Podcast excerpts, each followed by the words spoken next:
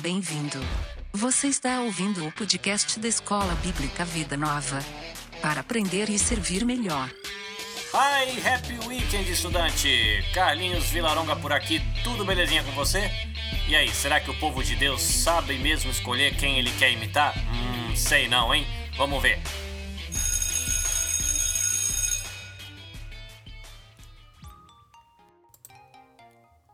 Como de costume, começamos com os nossos recados de secretaria. Se você já acompanha o podcast há um tempo, você deve estar percebendo que ele está mudando de cara. E por que isso? A intenção é conseguir atender a um grupo maior de pessoas. Para você que está chegando agora, você não está entendendo nada, é porque esse podcast ele nasceu na verdade de um grupo de amigos que queriam estudar a Bíblia juntos né, um grupo de amigos da minha igreja local. E essa gravação em áudio ela começou só para dar assistência para a galera, mas aí foi tomando uma cara nova e o negócio foi tomando vida, tomando forma e ficou um pouquinho do jeito que você tá ouvindo agora nas últimas edições. Mas ainda precisa de alguns ajustes, eu ainda preciso aprender a lidar com essa nova cara do podcast, então a gente vai aprendendo junto aí. É, você acompanha, você pode mandar sua mensagem, seu e-mail, fazer suas críticas e ajudar a construir um programa que possa ser mais útil para uma galera maior. E falando nisso, você consegue ajudar a esse trabalho a expandir a sua área de atuação se você compartilhar aí nas suas redes sociais. Lembrando que a gente está disponível no Facebook, a gente está disponível no Instagram, você consegue encontrar a gente no Spotify, você consegue encontrar a gente na iTunes, você consegue encontrar a gente na SoundCloud. E eu fiquei feliz também por descobrir que essa semana que o Google Podcasts também está encontrando a gente. Então, é uma maneira de você desfrutar do, do trabalho do podcast aí por meio da rede social que você acha mais adequada. E você também pode aí dar um like, compartilhar para que mais pessoas possam ter acesso a isso.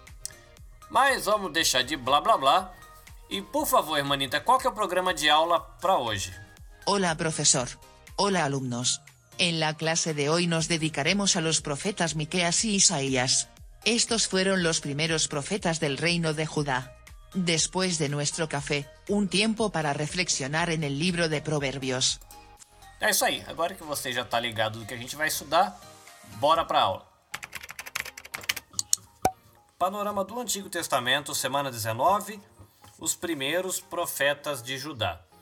E para a gente começar, antes da gente olhar os livros de Miqueias e de Isaías, é importante a gente se situar historicamente.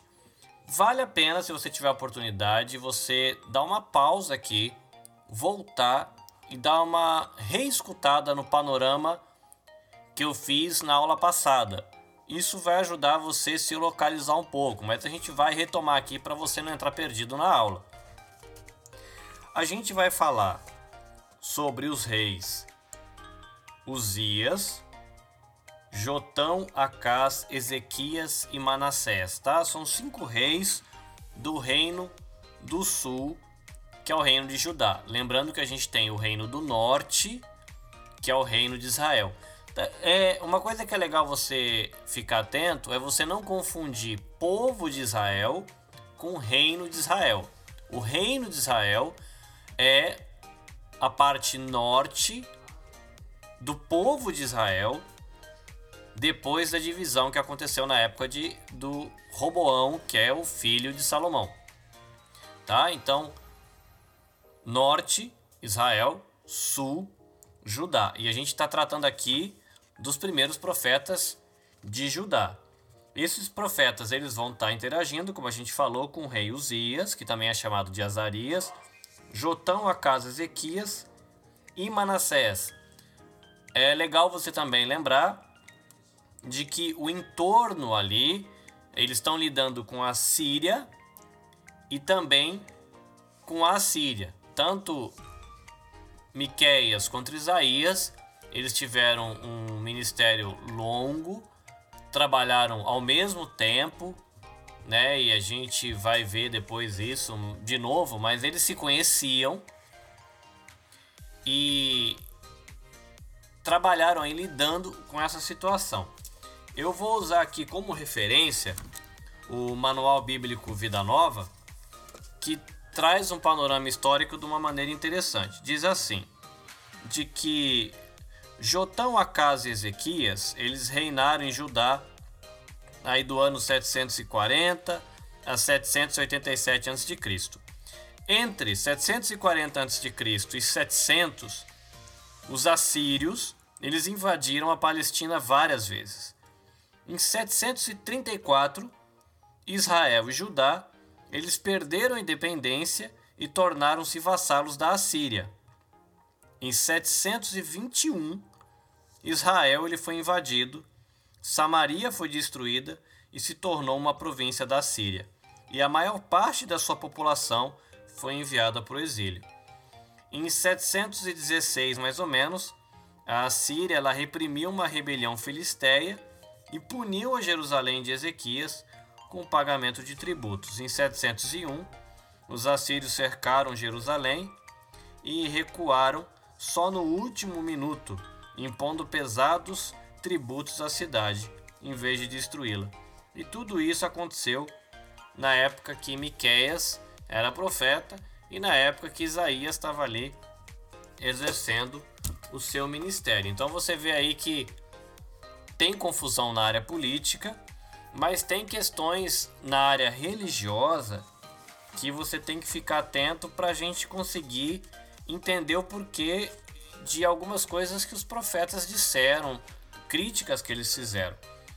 Então você tem é, Roboão, ele introduzindo o culto a Baal, tá? Roboão, filho de Salomão, lá no começo.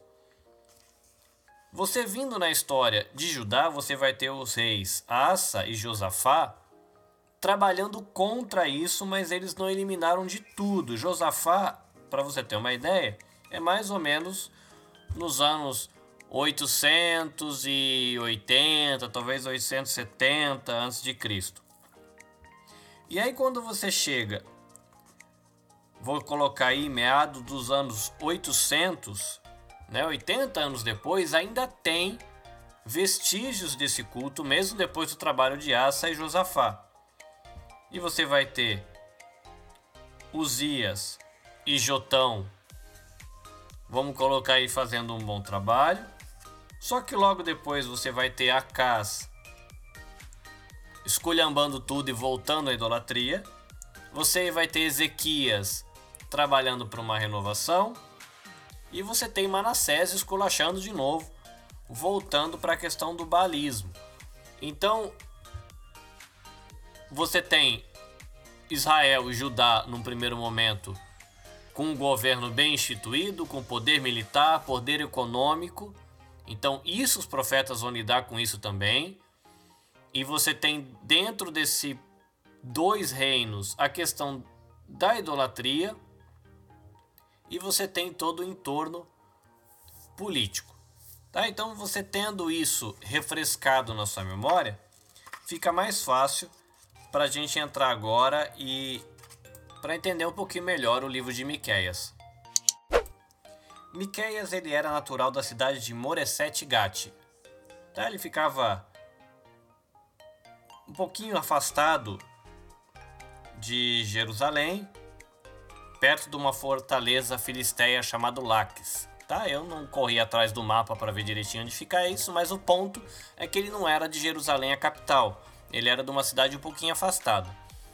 Mas é interessante saber de que ele conhecia bem a vida de Jerusalém e ele falou justamente na capital Jerusalém, entregando ali as suas mensagens. Ele começa o seu ministério antes é, da queda de Samaria, né, que é quando cai o reino do norte, em 722 mais ou menos, e ele segue a sua mensagem até quando Manassés, que é aquele que eu falei quase agora, de que também escolhambou com a questão da adoração a Baal, e ele segue. A gente pode dividir o livro de Miqueias em três blocos como um esboço para a gente tentar ver a mensagem, tá? Esses três blocos ele tem uma característica interessante, porque ele começa com uma palavra de advertência de julgamento e acaba terminando com uma mensagem de salvação e de esperança, tá? O primeiro bloco de, diz, vai falar que Deus virá com poder. O segundo bloco vai falar sobre a liderança de Jerusalém. E o último bloco é uma chamada dizendo que o povo deve se voltar para Deus. É legal o fato de que ele conhecer é, Jerusalém, porque pelo tipo de coisas que ele escreve, ou a ação judicial, né, que é uma maneira como ele escreve as suas palavras de julgamento, mostra que ele conhecia bem a rotina de julgamento em Jerusalém. E o tribunal acontecia em Jerusalém. Então é curioso que quando ele entrega a mensagem dele, parte dessa mensagem ela vem com, com essa roupagem de uma ação judicial é, e entregue justamente na capital. Né? Então as pessoas que estavam acostumadas como as coisas rolavam ali é, deve, ter se identificado com o tipo de linguagem. No primeiro bloco fala que Deus virá com grande poder. E aí Deus ele vai advertir de que ele estava descendo para destruir os ídolos, os falsos templos e também Samaria, que era a capital de Israel. Miqueias também ele teve aí durante suas profecias é, a visão da destruição de Judá e ele se lamenta disso. Mas apesar desse julgamento que é muito severo e que Deus estava garantindo que tava, ia acontecer, Deus ele não ia rejeitar o povo, aquilo que é chamado do remanescente fiel de Judá. E fala que um dia ele reuniria todos eles e o seu rei os conduziria à liberdade. Você tem o segundo bloco, que é um bloco onde a palavra é dirigida à liderança de Jerusalém. Então, com o objetivo de transformar Judá, Deus ele precisava re remover aí os líderes perversos do reino, esses líderes injustos que eles ficavam maltratando o povo e eles promoviam atos de crueldade. E esses caras, eles sofreriam esse mesma maldade, essa crueldade por mão dos seus inimigos, que seriam aí usados como ferramentas de disciplina. A palavra também nesse pedaço aqui ele vai trazer uma advertência sobre a ganância dos profetas e sacerdotes, que eles estavam muito mais preocupados com o lucro que eles tinham com o ministério do que em oferecer uma direção espiritual que vinha aí de Deus. Né? Parece coisa de hoje em dia, né? Mas era essa parte da acusação e do julgamento que Deus estava falando para a liderança de Jerusalém. Mas, como palavra de esperança, ele diria que nos últimos dias uma nova liderança seria estabelecida e o próprio Deus ele reinaria como rei. E aí nessa época, os pobres, os necessitados, os estrangeiros de todas as nações, eles iriam para Jerusalém para serem instruídos por Deus. As guerras cessariam, a terra seria próspera e um novo e poderoso governante, que aí entra aqui a imagem do Messias, ele nasceria em Belém, há lá a profecia sobre Jesus. E ele trará paz para todo o mundo, restaurará o remanescente de Judá e removerá todas as coisas nas quais o povo deposita confiança. Que coisas? O poder militar, as cidades fortificadas, os falsos deuses e os falsos profetas. Deus retiraria todas essas coisas nesse novo tempo que viria sobre Jerusalém. O último bloco é uma chamada para que o povo se volte para Deus. Ezequias ele fez um bom trabalho. Ele procurou uma renovação espiritual, mas o seu filho Manassés esculhamba o negócio de novo e ele começa a introduzir práticas pagãs na nação.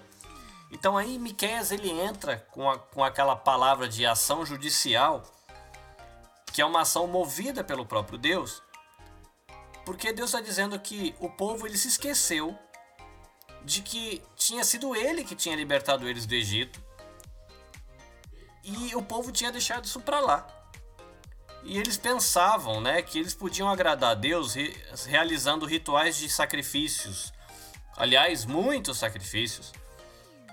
Mas o que o Senhor estava exigindo do povo era que eles tivessem atitudes justas, que eles tivessem amor à bondade e se apresentassem de, humilde, de maneira humilde diante de Deus.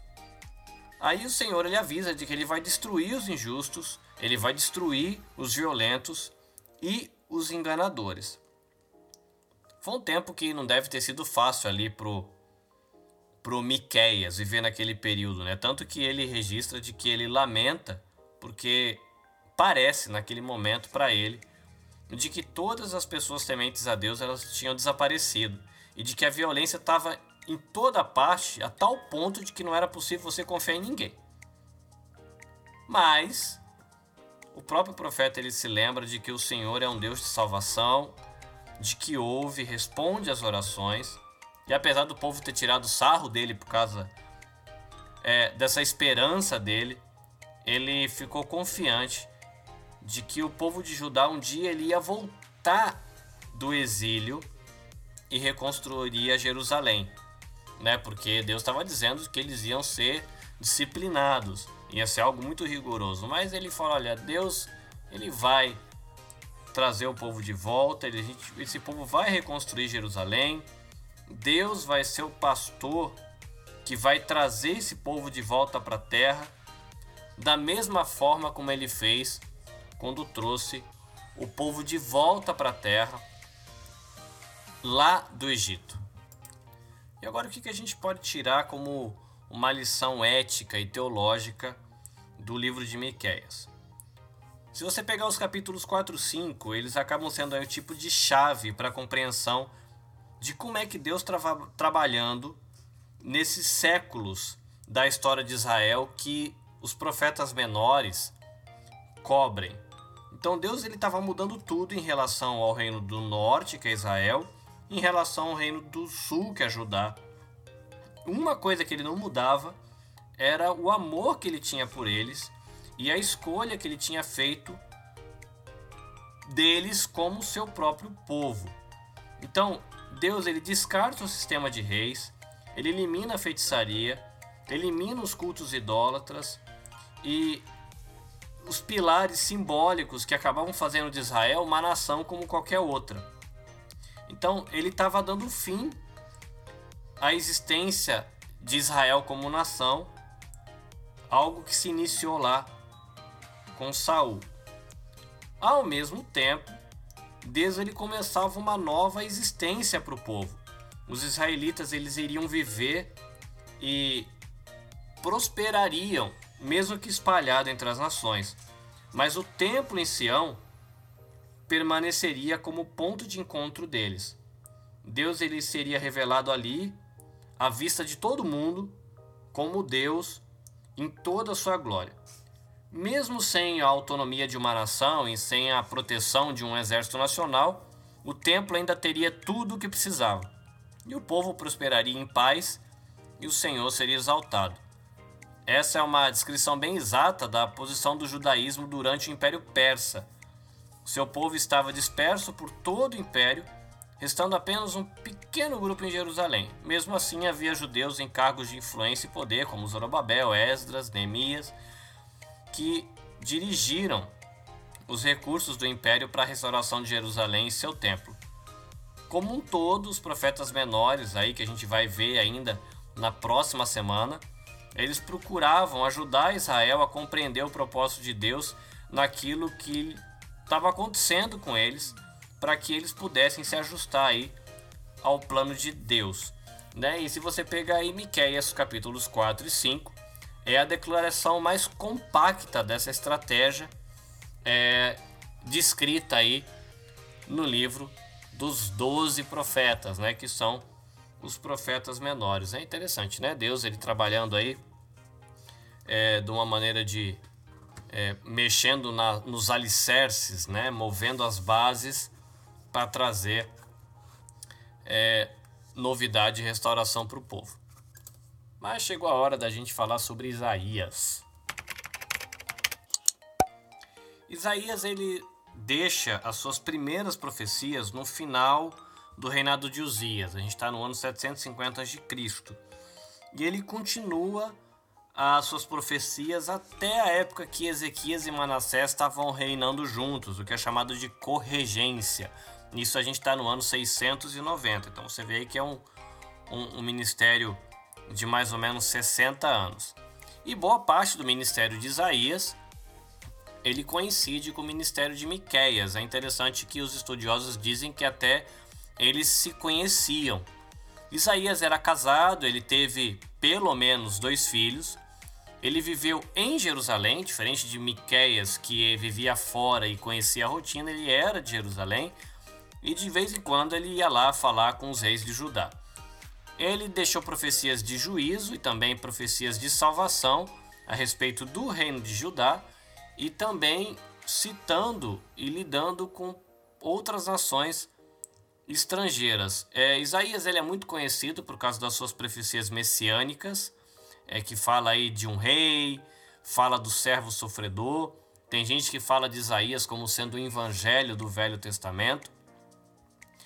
É um livro que tem uma visão muito forte da santidade de Deus, uma compreensão muito clara. E a característica de que Isaías era um cara muito talentoso. Ele tinha uma boa formação, ele era um cara inteligente, de uma boa família, ele tinha boas relações, ele tinha todos os motivos aí para seguir uma carreira de sucesso como proprietário talvez de terras ou como um político, mas uma experiência por volta de quando ele tinha uns 18 anos de idade com Deus acaba mudando é, o rumo da vida dele. As mensagens deles eram declarações aí muito ousadas sobre o poder de Deus para salvar a humanidade do pecado e para libertar reis da opressão de governantes poderosos ele chamou as nações para confiarem em Deus, o Senhor, porque não tinha nenhum outro Deus além do Deus verdadeiro, Deus de Israel, e de que o Senhor estabelecerá o seu reino para sempre. E essa era uma declaração é, muito forte em Isaías. A gente pode, para medida de esboço, a gente dividir o livro de Isaías em mais ou menos sete blocos e a gente vai conversar um pouquinho sobre cada um desses blocos a partir de agora.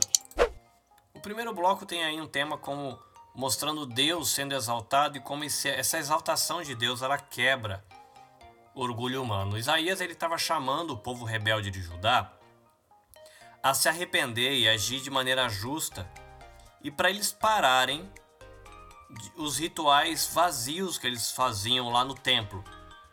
Deus ele ia afastar os líderes opressores que a nação tinha. E uma coisa que eu achei curiosa é que Deus ele ia também afastar as mulheres ricas e orgulhosas que estavam aí desfrutando da prosperidade que o reino tinha na época de Uzias. Ele ia destruir, Deus ele ia destruir a vinha que ele tinha plantado.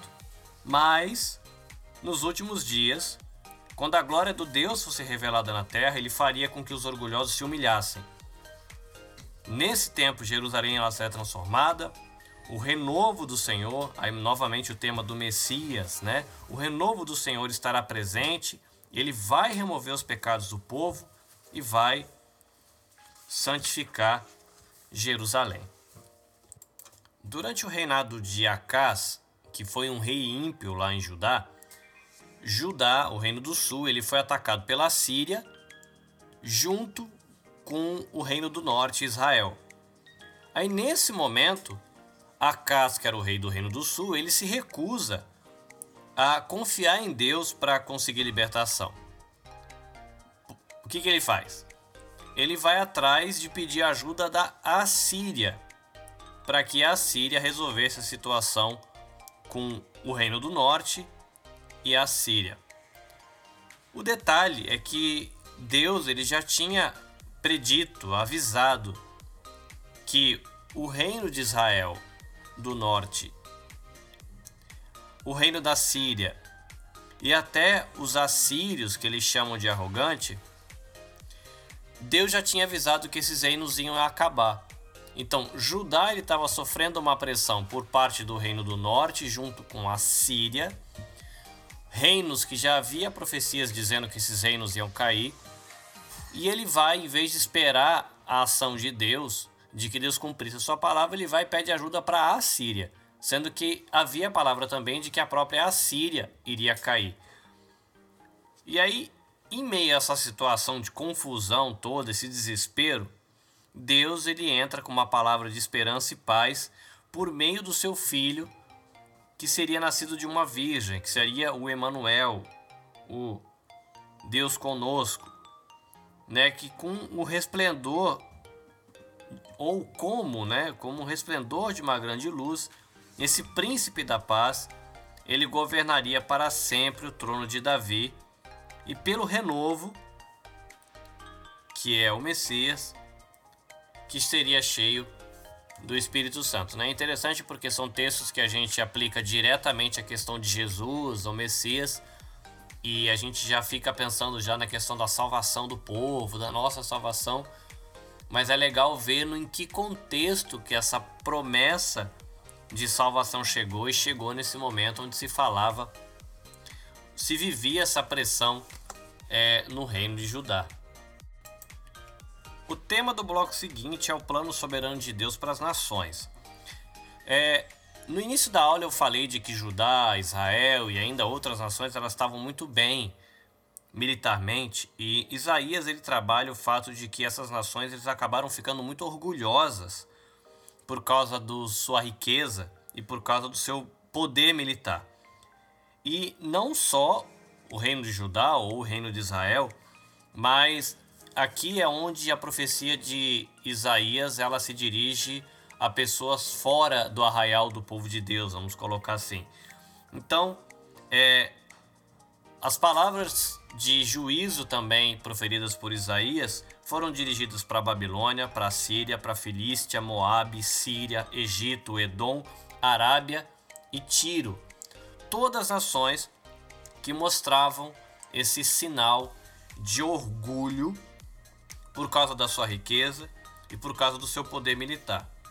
E é interessante, ou pelo menos curioso, ver que dentro da profecia também de que muitos gentios desses povos que seriam é, destruídos, como o Egito, a Síria, eles se voltariam para Deus e seriam contados como povo de Deus.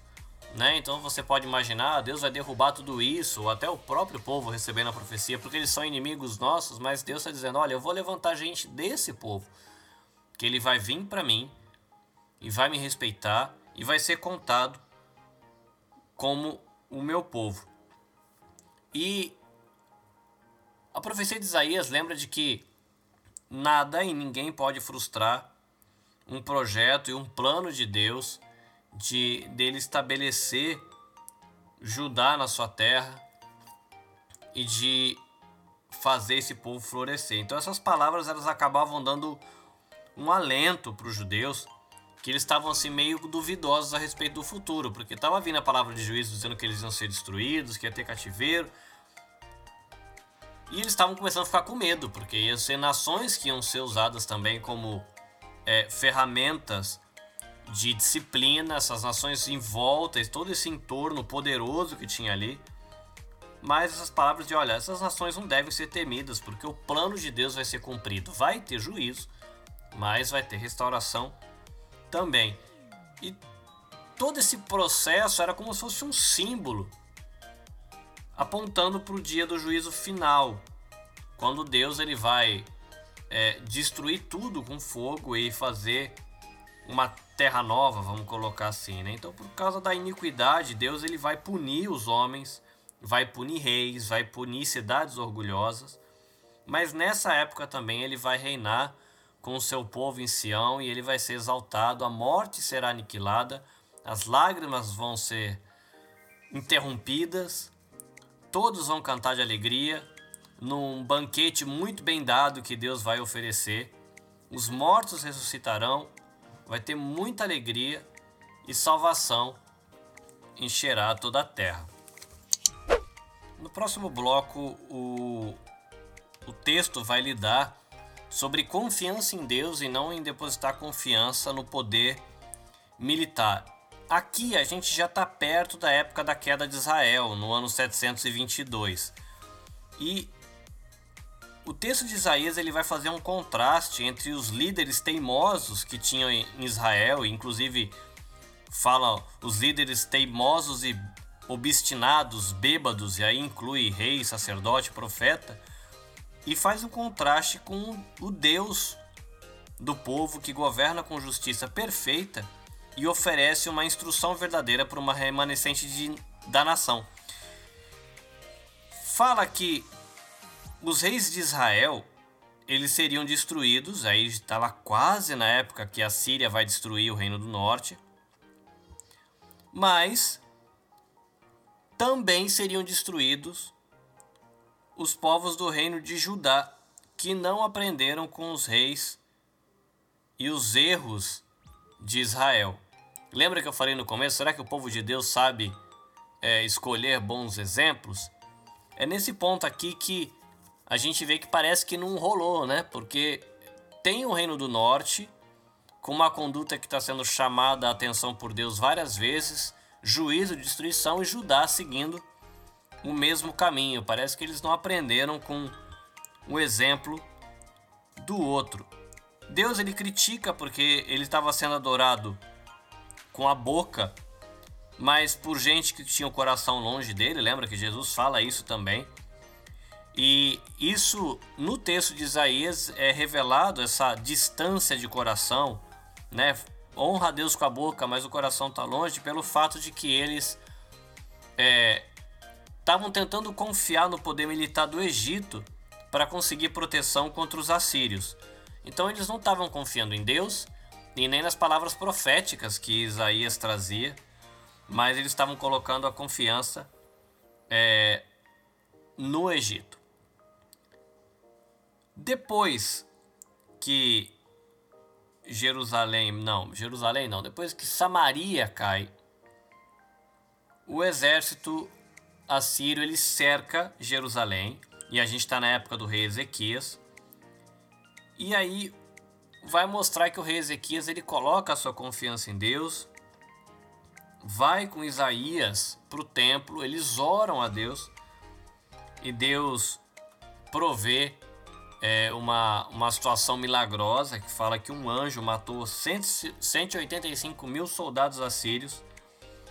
Então, é, nesse momento, é, Ezequias ele exerce sua confiança em Deus e acaba aí sendo libertado. Mas, apesar de que nesse momento ele exerce a, a sua fé em Deus e consegue aí uma libertação milagrosa dos assírios, a gente vai ter depois é, o próprio rei Ezequias é, fazendo uma aliança, um acordo com os babilônios para tentar se livrar aí do, dos assírios, em vez de depositar a sua confiança totalmente em Deus. Na próxima sessão, é, vai se tratar do Deus incomparável que trará libertação. A gente lembrando ali do período de corregência de Ezequiel e Manassés, a gente tem que ter em mente de que Manassés não foi nem um pouco um bom rei. E havia a promessa, a profecia aí de que haveria disciplina através do cativeiro na Babilônia. E você tem que pensar de que naquela época os povos encaravam assim as guerras entre as nações também com uma batalha entre as divindades, né, que quem é mais forte. Então você tem uma profecia dizendo do cativeiro na Babilônia e você tem a Babilônia que tem essa divindade que vai atacar Israel. Isso gera muita desesperança e às vezes um, uma confusão, um conflito na cabeça do povo de Deus, porque eles falam, poxa vida, a divindade do outro povo vai ganhar da gente. Então quer dizer que o nosso Deus é mais fraco, os deuses deles são mais fortes, mas aí Isaías vai trabalhar nessa sessão de que Deus ele está rechaçando, né, desprezando as declarações que as nações pagãs fazem e dos seus deuses, porque além dele mesmo, além do próprio Deus, não há outro Deus. Então ele é o primeiro, o último, é o santo, é o criador, o salvador, é o rei.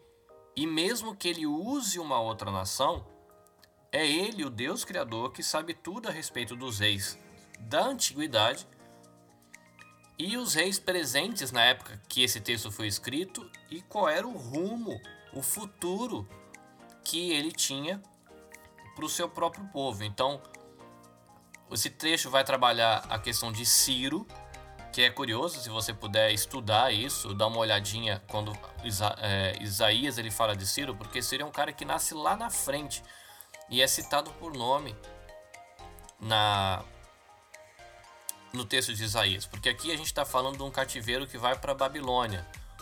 O Ciro ele é medo. Isso tem a ver que depois do Império da Babilônia começa o Império Persa e tem um cara que veio da Média, então é uma coisa que vem acontece lá na frente. E Deus fala que um dia ia levantar esse cara, que é também interessante porque esse Ciro é chamado de Messias, quer dizer, um cara escolhido por uma missão por Deus. E esse cara ia permitir que os judeus saíssem da Babilônia e retornassem para sua terra, porque Deus ainda ama o povo. Ele tinha escolhido eles para que eles fossem seus servos e eles seriam testemunhas do Senhor para declarar a glória dele entre as nações. No próximo bloco, se trata a ideia do servo sofredor que vai trazer salvação. E isso é muito conhecido da gente, porque a gente ouve muito isso quando a gente vai falar da época da Páscoa, ou às vezes no Natal, quando vai falar do servo sofredor. E aí Isaías ele estabelece um contrato entre o povo de Israel, que, que é um servo desobediente, e um outro servo que seria escolhido pelo Senhor para estabelecer a justiça e a retidão é, na terra. E aí é interessante as descrições, as descrições, não, né? as descrições que ele começa a fazer desse servo sofredor, porque fala que ele ia trabalhar em vão entre o seu próprio povo, mas que no final ele ia ser luz para as nações de uma maneira que a salvação de Deus pudesse alcançar até os confins da terra.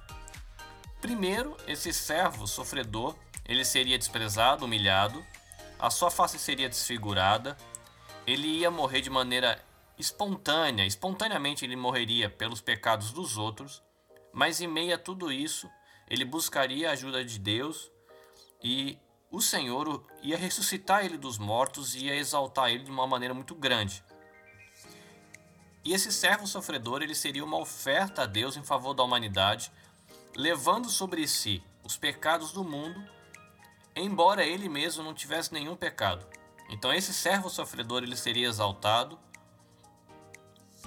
E esse servo sofredor é o rei Messias.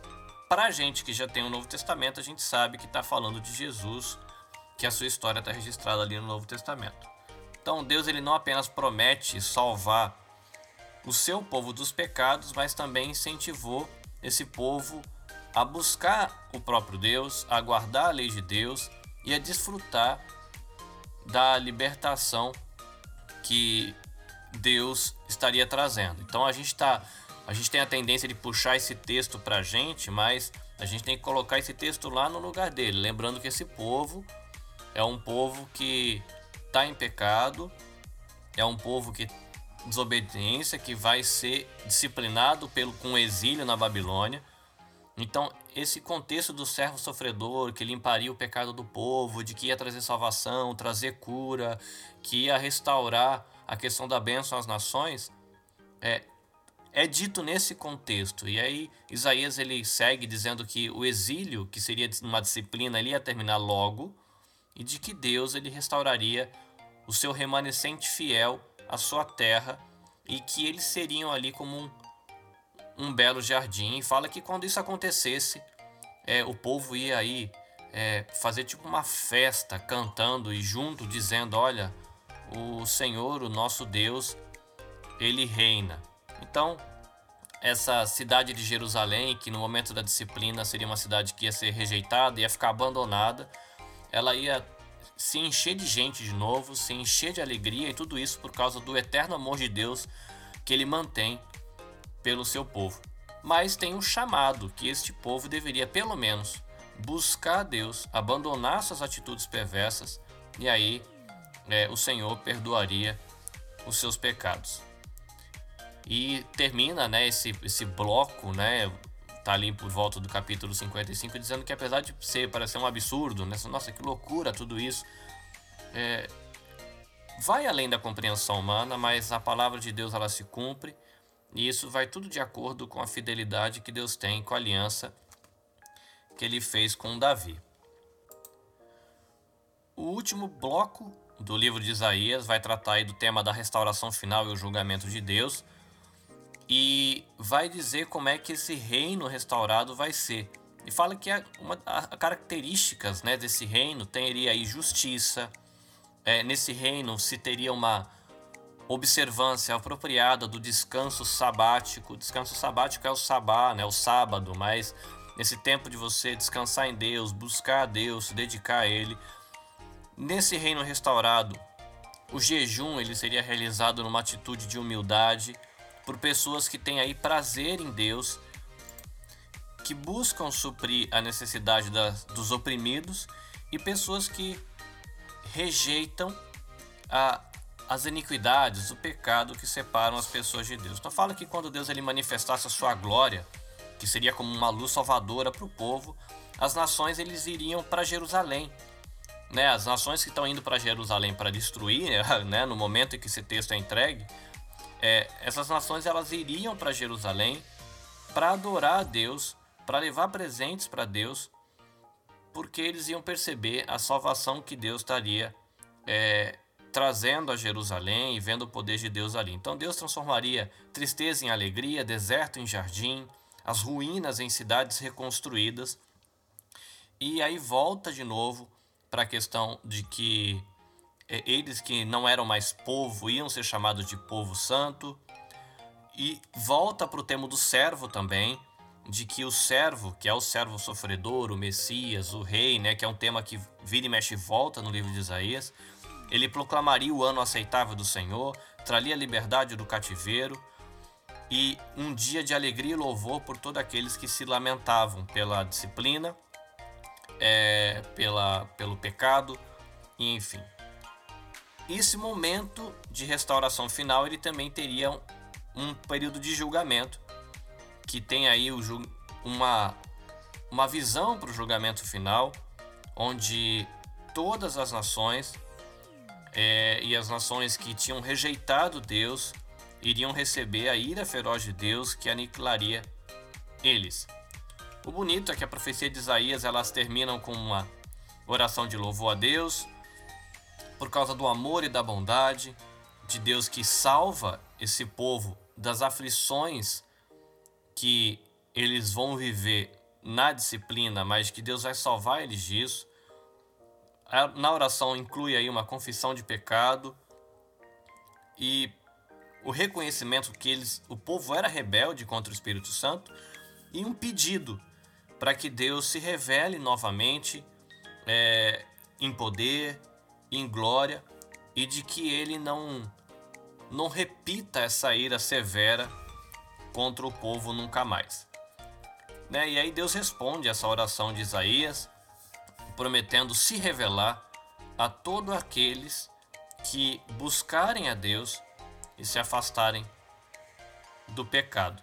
Então Deus ele promete agir em favor dos fiéis derramar suas bênçãos, mas com o lembrete de que no final também os ímpios eles vão habitar em um lugar de fogo eterno, onde o verme nunca morre. E aí você tem esse mix, né, de um lugar, de uma nação, de uma terra restaurada, mas também é, de um juízo severo para aquele que rejeita Deus e não quer estar com ele. Agora, qual é o valor ético e teológico de o livro de Isaías, e uma vez mais a gente pede ajuda aqui do Manual Bíblico Vida Nova, que diz pra gente que para Isaías Deus era o Santo de Israel e o Criador dos fins da terra.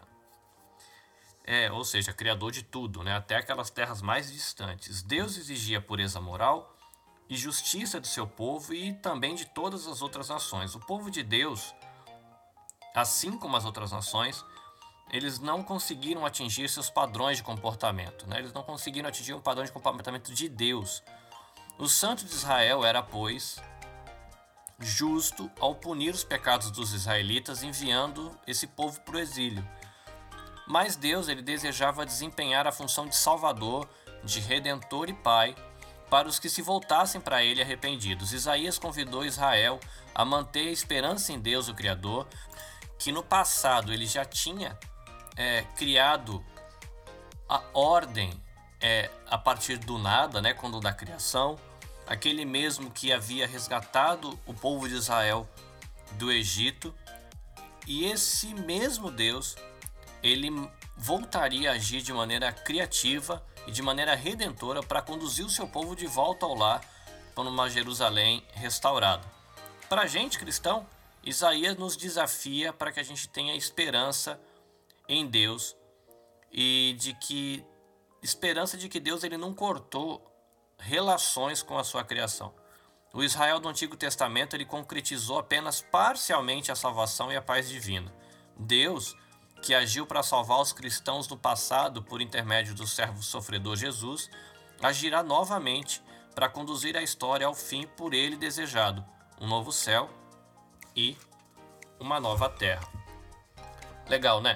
É lógico que a gente fez um resumo do resumo do resumo do resumo e que se você quiser se debruçar sobre o livro de Isaías, vai ter muita coisa para você aprender e estudar. Então, enquanto você vai degustando aí o que você ouviu e aprendeu, vamos passar o nosso cafezinho, pegar um biscoito para a gente poder bater um papinho. Break. Cough break.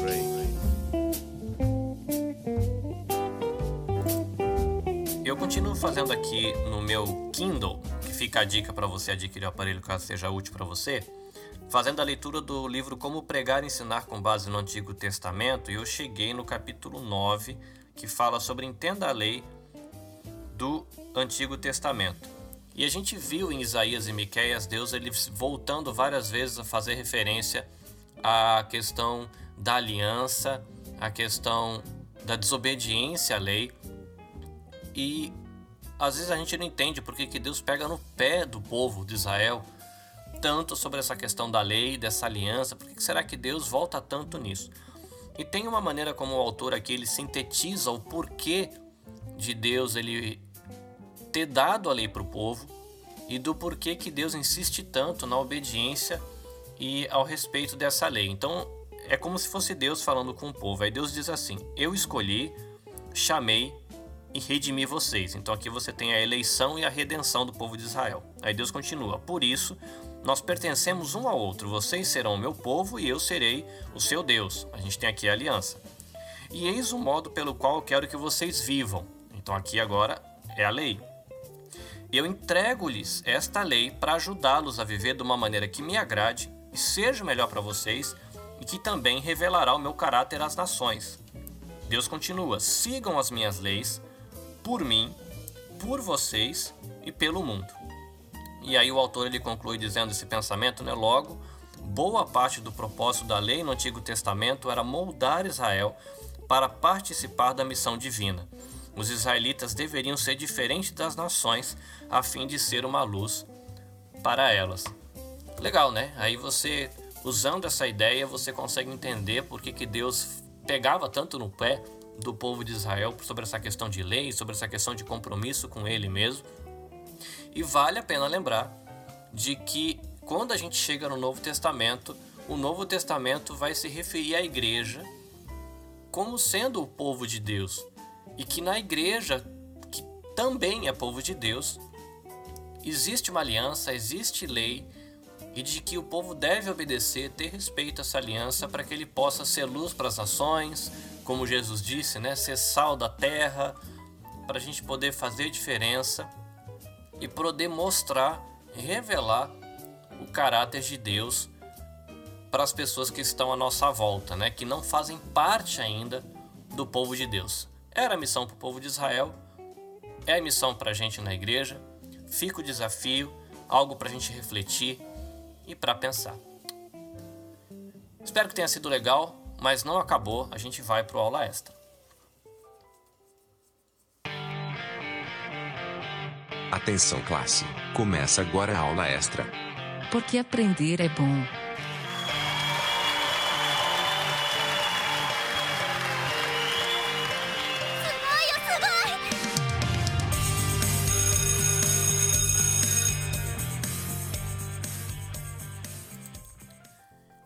Chegamos à aula extra e a meta agora é a gente fazer aí um panorama do livro de Provérbios. Vamos lá. O que é um provérbio? Né? A primeira pergunta que fica. Ele é um ensinamento numa sentença, numa sentença curta, numa sentença que tem profundidade no pensamento e que é uma sentença intercultural. Se a gente for colocar aí algumas informações básicas do livro de Provérbios. O autor é Salomão. Data do livro a gente coloca aí no tempo de Salomão. Versículo-chave Provérbios 1,7, que diz: O temor do Senhor é o princípio do conhecimento, mas os tolos desprezam a sabedoria e a disciplina, e a gente tem como palavra-chave sabedoria. Tem muitas maneiras da gente dividir o livro de Provérbios para a gente fazer um esboço. Então, uma maneira é você dividir o livro pelos aspectos da sabedoria que o livro apresenta. Então, do capítulo 1 a 9, ele personifica a sabedoria. Do capítulo 10 a 29, ele traz princípios de sabedoria. E do capítulo 30 e 31, tem a prática da sabedoria. Uma outra maneira de você ver o livro é você dividir pelos autores ou pelos nomes que são men mencionados ali no início das coletâneas. Então você tem do capítulo 1 a 9 uma introdução e no capítulo 10 a 24 uma coletânea e ambas relacionadas com Salomão. Você tem depois capítulo 25 a 29 uma compilação feita por homens de Ezequias. E você tem capítulo 30 e 31 palavras de Agur e Lemuel. Colocando o livro de Provérbios em uma sentença, o sábio dá instruções claras e preciosas a respeito de viver de uma maneira que agrademos ao Senhor. Vamos dar uma olhadinha agora em algumas formas que o Provérbios ele ensina. Dá para você pegar, por exemplo, palavras-chave para ajudar você a trabalhar com o texto. Você tem a palavra como, né? Muitos provérbios que têm a palavra como no meio que são usados para comparações. Você tem a palavra mas, que vai chamar você para contrastes, para expressar contrastes. Você tem que ficar atento. Você tem o verbo é, ou o verbo ser, né, conjugado aí é, que tem a ver com avaliação. Você tem melhor do que, que é os provérbios que vão chamar você aí para questão de prioridades. E você tem é, outros que têm a ver com por isso, pelo que, que são advertências. Então é legal você ficar atento nisso, que isso pode ajudar você na hora de você é, entender o livro de Provérbios. A gente tem no livro de Provérbios cinco personagens principais, tá? Não são as pessoas que se escreveram, mas é, os personagens que o livro de Provérbios descreve. Então a gente tem quatro primeiros que eles descrevem aí os níveis de tolice que um homem longe do Senhor ele poderia alcançar. E a gente tem o último, aquele que seria o alvo que Deus tem para cada um de seus filhos. Então a gente tem o primeiro, que seria o simples. Por exemplo, Provérbios 14, 15 diz: O simples dá crédito a toda palavra, mas o prudente atenta para os seus passos. Quais a característica do homem simples? Ele não tem capacidade para distinguir entre o bem e o mal, entre o certo e o errado. Ele não tem filtro moral para fazer escolhas e todo mundo é bonzinho. Não tem objetivos na vida, outros controlam a vida dele, além de ser influenciado por todos, inclusive os maus. Não tem capacidade para antecipar as consequências de suas ações. Uma outra personagem é o preguiçoso. Provérbios 19, 24 diz: O preguiçoso mete a mão no prato e não quer ter o trabalho de levar à boca. E aí, qual que é as características dele? preguiçoso está sempre cheio de bons projetos, para ele tudo é difícil, longe, pesado, trabalhoso e até impossível, e ele não consegue perceber a sua falta de sabedoria. Outro personagem é o insensato. Provérbios 12,15 diz: O caminho do insensato aos seus próprios olhos parece reto, mas o sábio dá ouvidos aos conselhos. E aí, quais são as características desse cara? Qualquer um que se acha sábio sem considerar a Deus é considerado um louco. O insensato também é chamado de tolo ou louco em Provérbios. O insensato tem um sistema de coordenadas fechado. Ele pensa assim: eu sei tudo, eu tenho sabedoria e conhecimento. Acha que é estável por causa da prosperidade. E como curiosidade, esse cara aí é mencionado 46 vezes em Provérbios. Você tem também o cara que é conhecido como escarnecedor, seria um zombador. Provérbios 1:22 diz: Até quando, honestos, que quer dizer ingênuos, né, gente sem conhecimento, amareis a necessidade? E vós, escarnecedores ou zombadores, desejareis o escárnio? E vós, loucos, aborrecereis o conhecimento? Vamos lá, características do cara. Provérbios recomenda não repreender o escarnecedor. Mas por quê? Ele é incorrigível, ama a zombaria e o escárnio. Ele é sarcástico, não aceita e não ouve a repreensão, ele odeia ser corrigido e não consegue obter sabedoria. Ele é orgulhoso e arrogante e ele é fonte de contendas. E você tem por último o personagem que seria o sábio, que seria a meta para a pessoa que é um filho de Deus. Provérbios 9:10 diz que o temor do Senhor é o princípio da sabedoria e o conhecimento do santo é prudência. Ninguém pode se considerar sábio se não teme ao Senhor. E aí fica a pergunta, né? Quem que é sábio? De acordo com Provérbios 1, versículos 1 a 7, o sábio é alguém que aprende o ensino, a inteligência, o bom proceder, a justiça, o juízo, a equidade, a prudência, o bom senso e a habilidade. Provérbios ele é bastante citado aí no Novo Testamento. Você tem citações em Romanos, Hebreus, Tiago, em 1 Pedro. E além dessas citações é, diretas, o método do, de, usado pelos provérbios ele também foi muito usado por Jesus, que é você pegar Jesus ele pegava o ensino dele, ele resumia isso em princípios ou em máximas proverbiais, né? Isso é interessante. Uma coisa legal também é você pensar de que Provérbios fala para você ter uma amizade aí com a sabedoria. E 1 Coríntios 1, 24 vai dizer que Jesus é a sabedoria de Deus e que nele, né, em Jesus, estão escondidos todos os tesouros da sabedoria, como Colossenses 2,3 diz, e de que Jesus é maior do que Salomão, né? Mateus 12, 42 vai trazer isso. Então, uh, o Provérbios ele leva a gente aí a se inspirar para ter uma amizade com a sabedoria e o Novo Testamento vai dizer para a gente que aquele que é a própria sabedoria encarnada é Jesus. Então fica aí a motivação para a gente se conectar com Cristo. Para a gente concluir, o livro de Provérbios ele nos mostra como é a vida de alguém que agrada a Deus e anda perto dele. A sabedoria proveniente do temor do Senhor, a exemplo do livro de Provérbios, é algo a ser vivido e também para ser transmitido. Fica a pergunta para a gente. Depois de a gente estudar o livro de Provérbios, quando a gente fizer um devocional com o livro de Provérbios, que atitude será que a gente tem que mudar à luz do que a gente aprende com esse livro, com essas máximas proverbiais que foram deixadas e são inspiradas pelo Espírito Santo de Deus? Estudante, para a aula de hoje eu usei da editora Vida Nova, Manual Bíblico Vida Nova, e também o Panorama do Antigo Testamento, que é o segundo módulo do curso Vida Nova de Teologia Básica. Da editora Vida, o livro Quem é Quem na Bíblia Sagrada e a Bíblia a Mensagem. Da editora Cultura Cristã, Conheço o Antigo Testamento da série Panorama Bíblico, essa é a apostila número 1. Um. Espero que a aula tenha sido útil para você. Espero que você tenha uma boa semana. Estude, compartilhe o seu conhecimento. Que a graça de Deus seja com você, com a sua família. Que o Espírito de Deus nos leve a paz com Deus e paz com as pessoas à nossa volta. Caris, Shalom e até a próxima semana. 皆さんさようなら。またね。